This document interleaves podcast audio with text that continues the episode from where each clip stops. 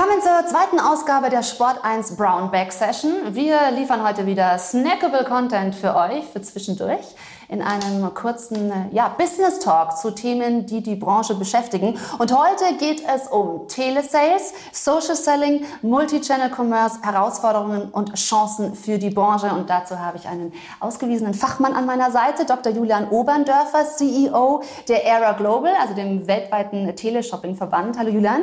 Hallo Ruth. Und wir wollen heute über den Wandel der Vertriebs- und Marketingkanäle sprechen. Jetzt ist natürlich klar, dass es eine starke Digitalisierung Digitalisierung äh, stattgefunden hat.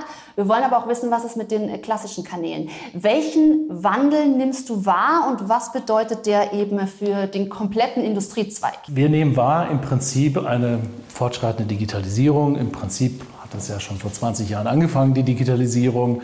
Teleshopping hat gestartet mal als äh, Radiosendung und dann wurde es sehr erfolgreich in Deutschland über das analoge Fernsehen. Es kam digitales Fernsehen dazu, das Internet kam dazu.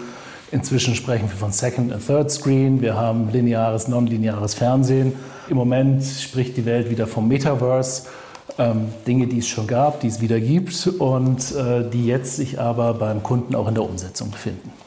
Und was hat jetzt Covid nochmal getriggert bzw. verstärkt? Also wir haben jetzt eben die Digitalisierung schon angesprochen, ist natürlich ein Faktor.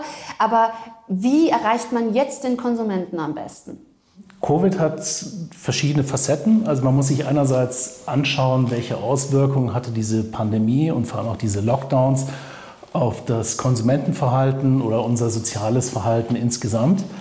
Das ist, glaube ich, ein wichtiger Faktor, den man ins Kalkül einbeziehen muss. Das andere ist natürlich auch, hängt auch unmittelbar mit Covid zusammen, ist auch ein weltweites Phänomen. Wir haben letztendlich überall auf der Welt gesehen, Dinge gesehen wie, wie Homeschooling, wie soziale Vereinsamung. Gleichzeitig gab es ja die Möglichkeit, digital miteinander zu interagieren.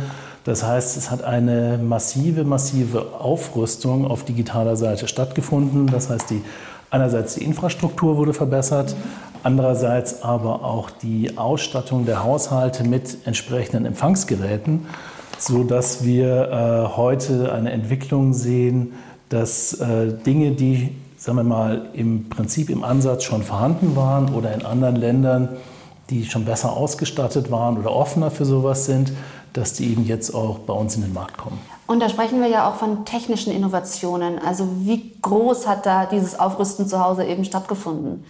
Gut, das ist dann eigentlich fast schon eine GfK-Frage, aber, aber sagen wir einfach mal, ähm, wir sehen das äh, Bandbreiten. Also früher gab es viele Haushalte, die hatten vielleicht äh, 5 oder 10 Megabit an Bandbreite. Heute haben sie 50 oder 100 Megabit, ist fast schon der Standard.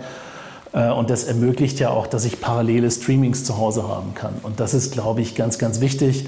Äh, wenn man sich das anschaut, äh, früher gab es den Screen Heute sitzt die Familie zu Hause oder äh, vom Fernseher, wenn sie überhaupt noch vom Fernseher sitzen. Und wenn sie da sitzen, dann ist vielleicht das Laptop offen und ein Handy. Und zwar nicht nur bei einem, sondern bei vielen Menschen.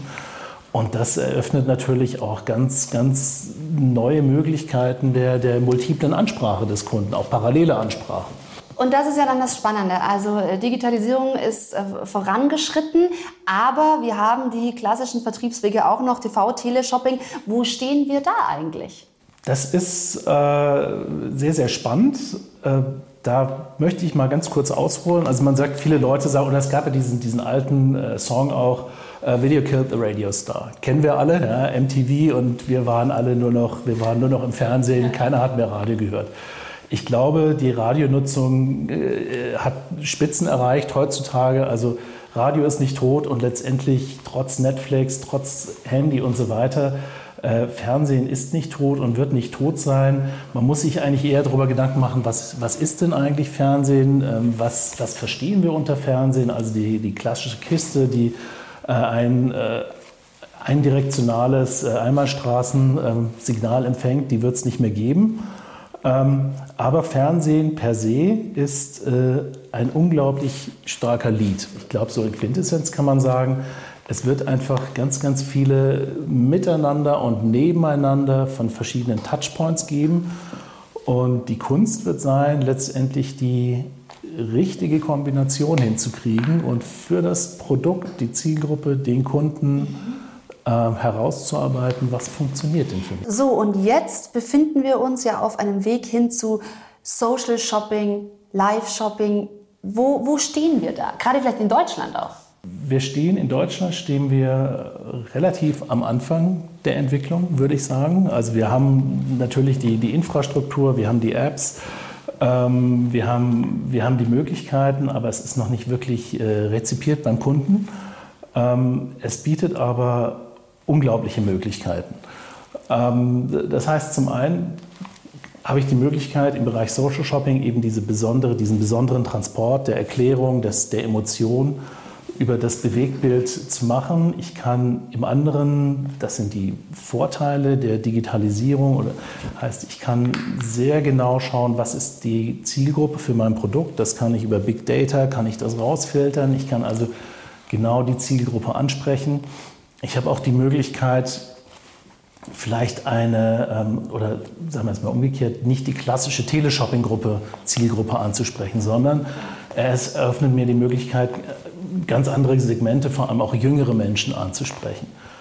Und wenn ich über jüngere Menschen spreche, ist, glaube ich, ähm, da ein Phänomen, das werden viele Marketingmenschen kennen, dass diese klassische Markenbildung mit abnehmendem Alter immer schwieriger wird.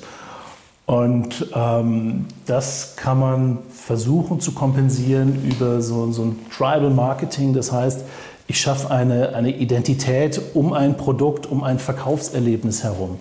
Okay. Und ähm, das schaffe ich natürlich mit, äh, mit Social Shopping oder sagen wir mal Social Shopping in einer besonderen Ausbildung, denn auch dieser Begriff ist nicht festgelegt.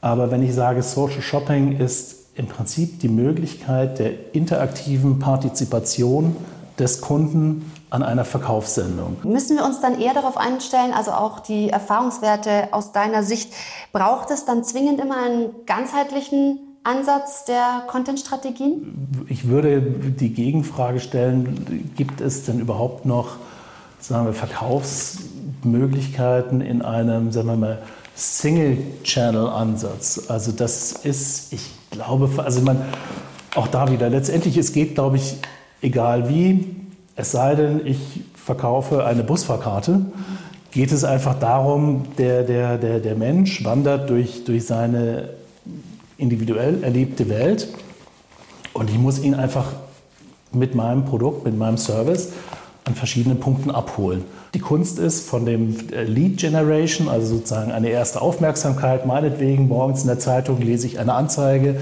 während ich im Bus bin, schaue ich auf diesen Screen, zack, das Produkt ist schon wieder da und ich bereite ihn dann darauf vor und irgendwann muss ich aber es schaffen, von der die Aufmerksamkeit umzuwandeln in die Transaktion. Mich würde auch interessieren, du hast auch den chinesischen Markt angesprochen, die sind ja Vorreiter, auch was technische Innovationen betrifft. Worauf können wir uns denn eigentlich einstellen? Wo geht die Reise noch hin? Gibt es da eben auch vielleicht Best Cases, was hat funktioniert, Erfahrungswerte? Das, ähm, das wird ganz spannend werden. Also das ist ähm, also mein, mein äh, erlebbares Beispiel, was, was, äh, was man nachvollziehen kann, ist der, der Alibaba Singles Day. Ein ganz, ganz unglaubliches Erlebnis. Und inzwischen machen die an diesem Tag 5% des Jahresumsatzes. Das ist gigantisch. Das sind Zahlen, die kann man sich gar nicht vorstellen. Und da werden im Prinzip, das sind also ja, wie gesagt, es ist Amazon dem Grunde nach, aber sie haben Live-Shows.